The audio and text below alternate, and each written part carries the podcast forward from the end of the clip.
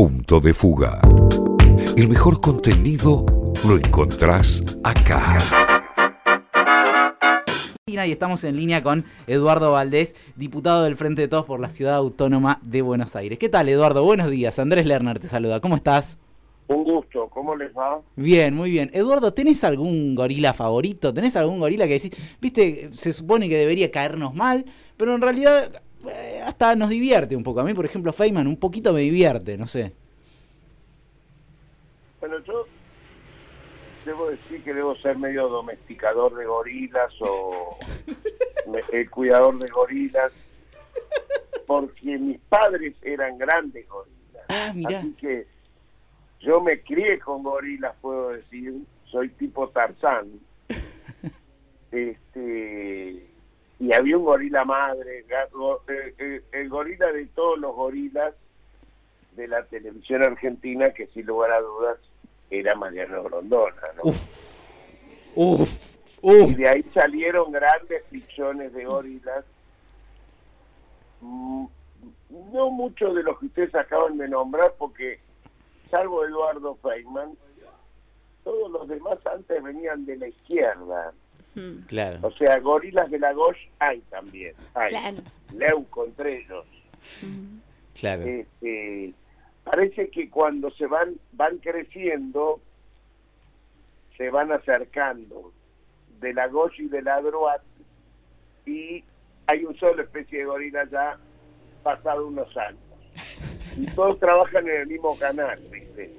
Claro, el canal de Macri, se van ¿no? Juntando, se van juntando allí. Aunque hay unos primos hermanos que todavía no están lejos, en otro lado, que no tienen mucha comunicación. Por lo general, muchos los que fueron al, al, al gorilómetro donde están ahora, antes estaban en el otro lado.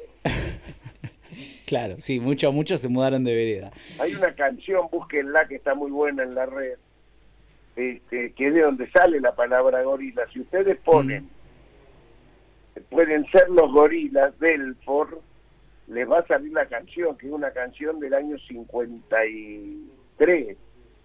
Este, usted sabe que la palabra gorila, para ponerlo en la política, no es que la inventó el peronismo, la inventaron ellos ellos dijeron, ellos orgullosamente se llamaban gorilas. Ah, mira.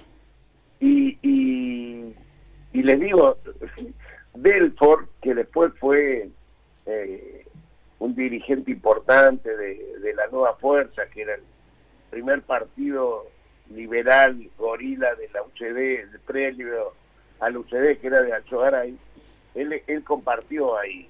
Entonces, eh, Aldo Camarógota, que estaban eran escribían sketch cómicos, pero la canción Pueden ser los gorilas está en la red y vale la pena escuchar. Excelente, excelente. Ahora la vamos a buscar y la vamos a compartir también con la gente. Eduardo, te, te llevo más a la realidad política actual. Los cambios en el gabinete, bueno, todo lo que sucedió en, dentro del Frente de Todos durante las últimas dos semanas a partir de la derrota electoral. Eh, ¿Cómo viste esos movimientos? ¿Crees que eh, ¿Está saldada ya la situación interna?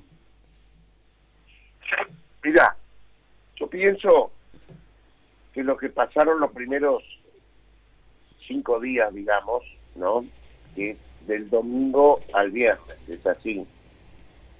Eh, es lógico, nos dieron una cachetada electoral y en un movimiento popular como es el, peronismo, eh, esas cosas no se, no se guardan, se ventilan en público como se ventilaron.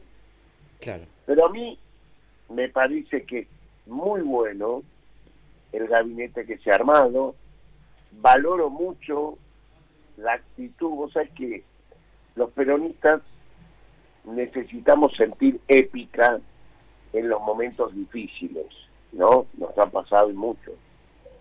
Y yo encontré mi épica en estos momentos porque el jefe de gabinete, que venía de una dura, dura, durísima paso, nada más y nada menos que con su vicegobernador, cuando fue convocado para ser jefe de gabinete de la nación, no lo dudó y esas cosas que somos los peronistas. Inmediatamente ordenó su casa que a, quien le había ganado por el doble a su vicegobernador en Las Paso, pero decidió volver sobre sus pasos y aceptar el desafío que es una brasa caliente mm.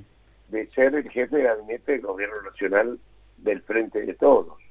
Por lo tanto, ese hombre viene a ganar, viene a hacer las cosas bien.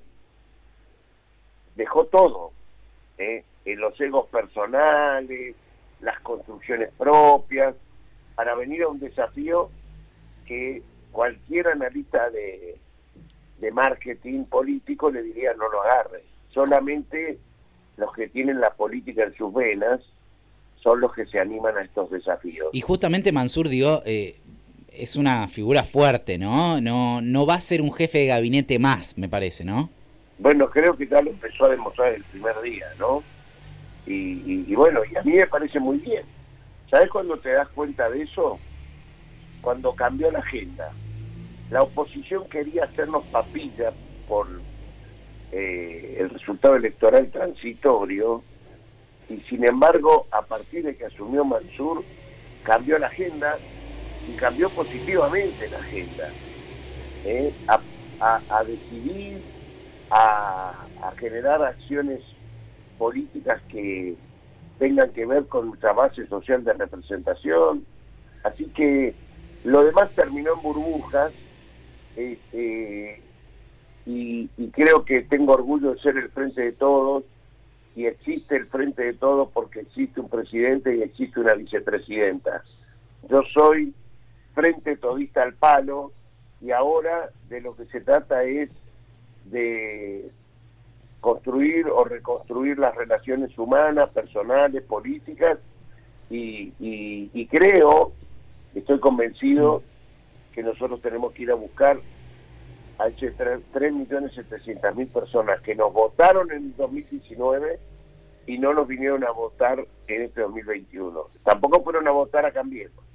Entonces nos están diciendo, no te voté, venía a explicarme por qué te tengo que votar. Claro. En eso creo, como Mayra Arenas, no sé si ustedes leyeron una gran reflexión de la politóloga, y me parece que no es no es tomar el vale, dame la pizza, es algo más profundo y lo tenemos que hacer.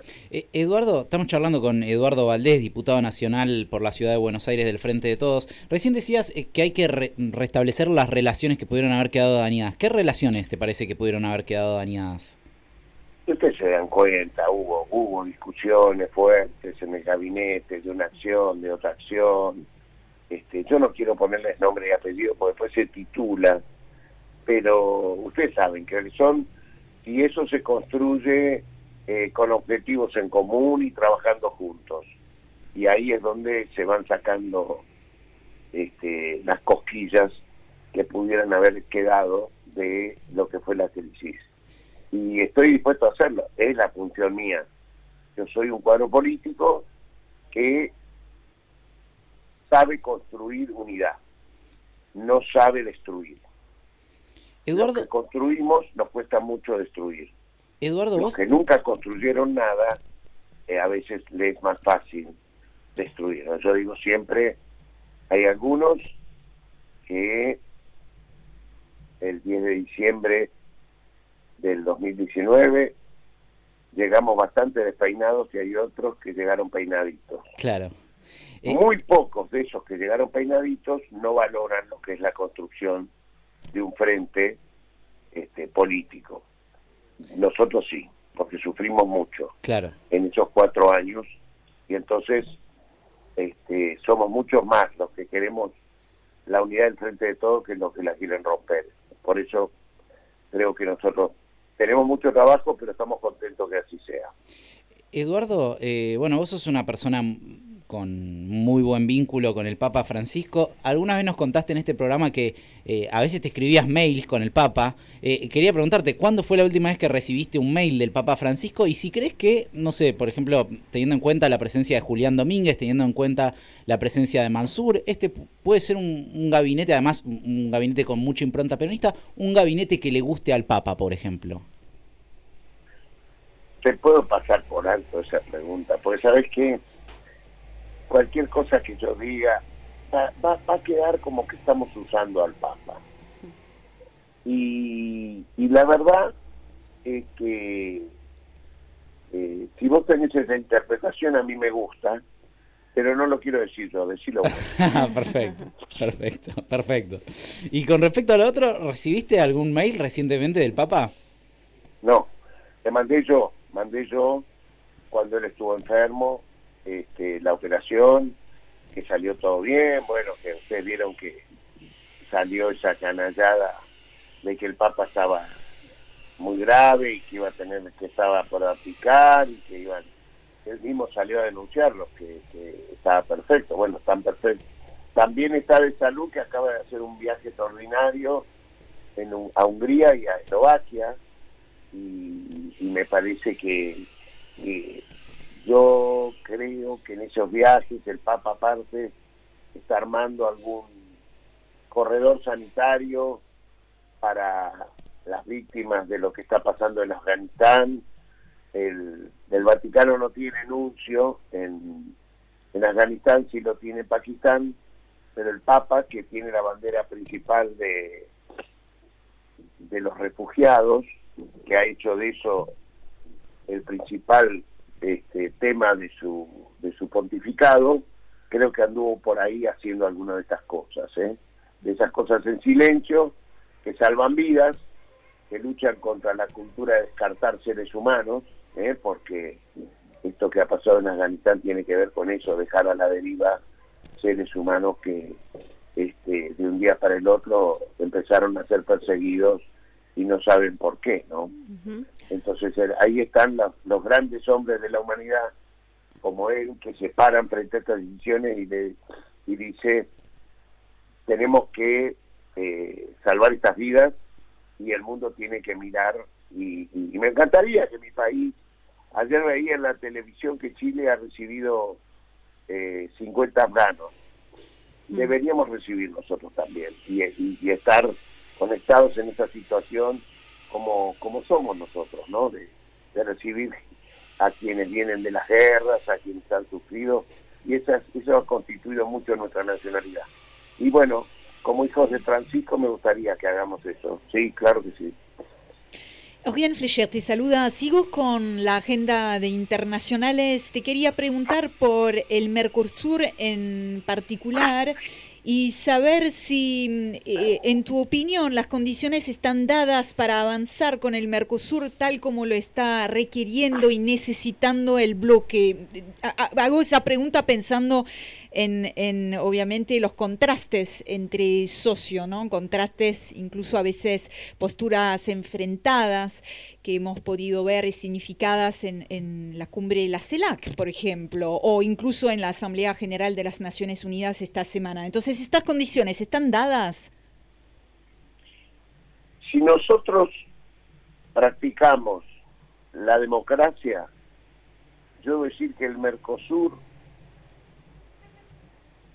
es el mejor hijo que tuvo la democracia reconquistada de esta zona de América del Sur.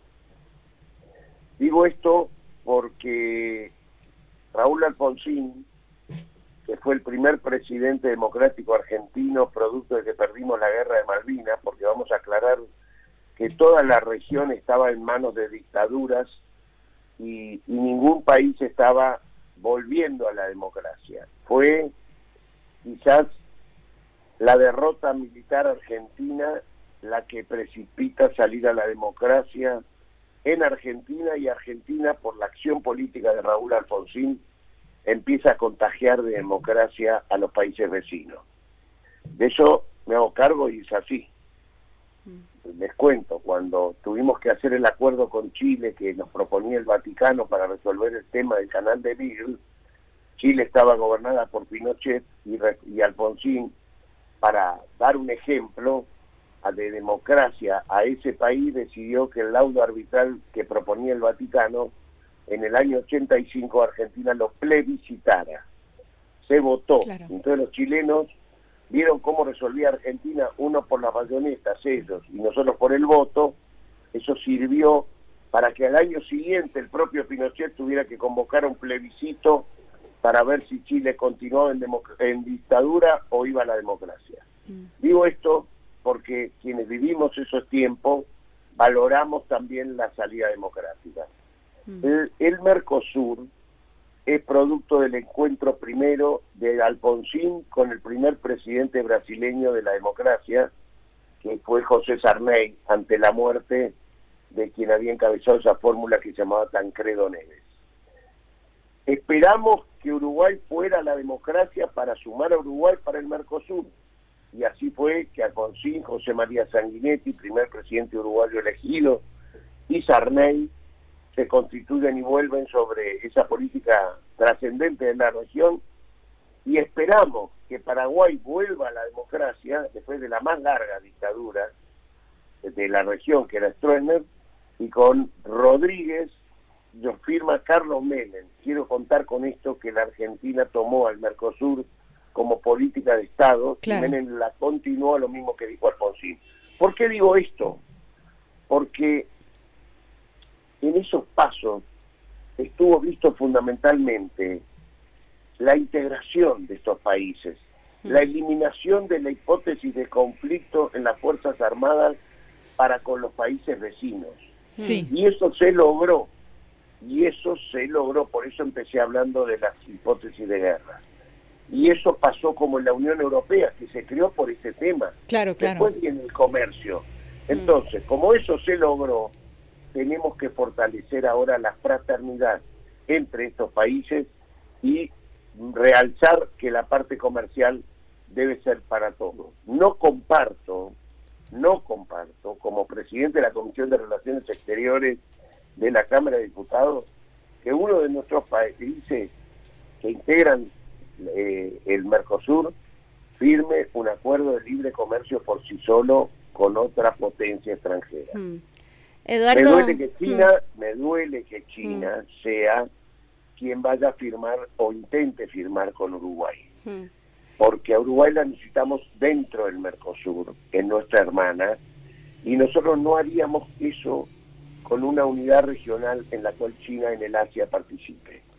¿eh? Entonces pedimos que eh, los países respeten las regiones por más poderosos que sean. Eh, Eduardo, ¿qué tal? Lucía Isikov.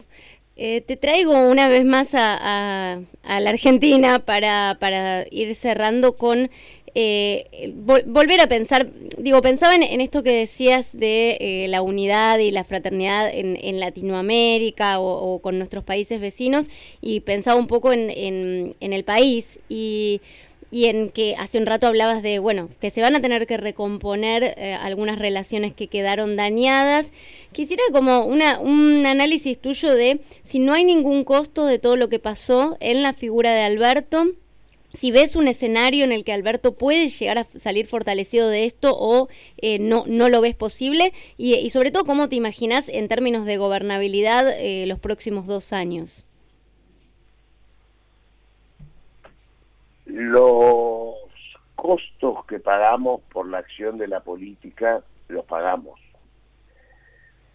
Ahora, eh, esto que vos relatás solo se resuelve con buen gobierno, buen gobierno, buen gobierno. Cuando los gobiernos son buenos, se olvidan las situaciones anteriores. Y debo decir que en la medida que dejemos detrás la pandemia, como está sucediendo, aparece la esencia de lo que somos nosotros, del peronismo, que es generar trabajo, generar trabajo y generar condiciones dignas de vida.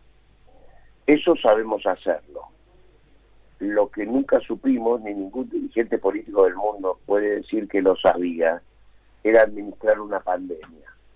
Si vos me hurgás a mí yo te quiero decir que todavía creo que no estaba mal cuidar a la población y restringir las escuelas. Parece que eso no fue bueno para los sectores que nosotros decimos representar, pero el tiempo dirá si eso fue bien o fue mal. Quiero decirte, la hemos pagado caro. Ningún oficialismo en el mundo ha podido ganar una elección. Yo, sin embargo, les quiero decir que me tengo fe en la elección de noviembre. No hay ningún oficialismo en el mundo, ¿no? Ayer veía... No, el ¿Se da vuelta esto, decís, Eduardo? Yo creo que sí. Yo decía que esos 3.700.000 votos... Eh, el peronismo tiene historias, tiene epopeyas, tiene identidades. Y creo que eh, a mí me sorprendió. O sea que los peronistas, el voto lo analizamos mucho, de cuando Perón en el 55 nos planteó desde el 55 al, al, 73, en muchas elecciones que había en la Argentina, voten en blanco, y ganaba el voto en mm. blanco a todos los demás votos. O sea que, y cuando el voto en blanco no ganaba, también analizábamos por qué no ganaba el voto en blanco. Hoy creo que esto es un hecho nuevo, existen unos pasos dos meses antes de las de verdad. Bueno, tenemos suerte de poder mirar hacia dónde, qué, nos pasó. Esto no fue el, el, 2015 eh, que perdimos la elección, por un punto, pero la perdimos irreversiblemente por gente que no nos quería votar. Acá hay gente que nos está diciendo no los voté, los estoy esperando que hagan lo que tenían que hacer. Eso es lo que yo siento que es mi interpretación. Y eso significa que nuestros cuadros políticos vayamos al territorio, busquemos a esas personas y hablemos. Y mm. hablemos y discutamos, como solemos hacer nosotros. Y por eso creo que a partir de eso empiezan a equilibrarse los gobernantes y un gobernante es bueno o es malo si pudo resolver eh, la situación de emergencia que tuvo en su momento. Raúl Alfonsín fue un gran presidente, y sin embargo la hiperinflación se lo llevó puesto. Pero la historia después analizó ese tiempo y lo puso en otro lugar, distinto de que los contemporáneos de la hiperinflación este, le dieron. Entonces, yo siento con Alberto, siento con Cristina, que van a quedar del lado muy bueno de la historia. Por eso digo, analizar ahora es la emergencia. Mm. Nos tocó esto, nos tocó la pandemia. En la post-pandemia este, aparece eh, eh, el peronismo y la identidad política por la cual somos. Miren, no sé si tienen dos minutos, cómo están de tiempo. Estamos medio cortitos, pero, para una última reflexión. Les aseguro, les aseguro alguna vez espero que los empresarios más poderosos de la Argentina le digan gracias al peronismo. No creo que vaya a pasar. Y que sus nietos, eh, y sus nietos, que son los que gobiernan esas empresas hoy, miren un poco la conducta de sus abuelos fundadores. Lo hablo por el señor Roca, que fue en el primer peronismo que se fundó Techín. Y se fundó porque Perón quería plantear la industria pesada y necesitaba una industria acelera y le dijo a Roca que había venido de Italia de ser presidente del ente nacional italiano de Mussolini, vino corrido de Italia. Y Argentina lo recibió y lo ha, y se construyó esa empresa que hoy es la empresa líder en la Argentina. Pregúntenle si no fue con los subsidios que daba el Estado argentino, pero fundamentalmente con los derechos laborales y así, y así que todos. Se practicaban en ese momento. Lo mismo con Arcos la gran empresa de, golosinas que hoy lidera en la Argentina la AEA, e la Asociación Empresaria Argentina, junto con Techín. Díganle a Pagani si no fue Eva Perón con la Fundación Eva Perón, que le compraba todas las golosinas para que los más humildes de la Argentina pudieran tener acceso a una golosina. Y Clarín, el gran diario argentino, fue fundado en 1945. 1945 había un señor que se llamaba Apol, que era el señor Pauta, el que repartía la pauta, y pregúntenle a Noble cómo fue su relación con el primer peronismo respetando los derechos sociales. Eso es lo que les pido a los nietos de aquellos fundadores de esas grandes empresas, que se acuerden dónde nacieron, cuándo nacieron, en qué fecha histórica nacieron, con qué gobierno nacieron y con qué derechos sociales sus fundadores llegaron a donde llegaron. interesante pero difícil. Muchas gracias por este contacto, Eduardo. Te mandamos un abrazo, grande. Hasta luego, gracias. Seguinos en Instagram y Twitter, arroba punto de fuga guion bajo FM. Punto de fuga, el mejor contenido.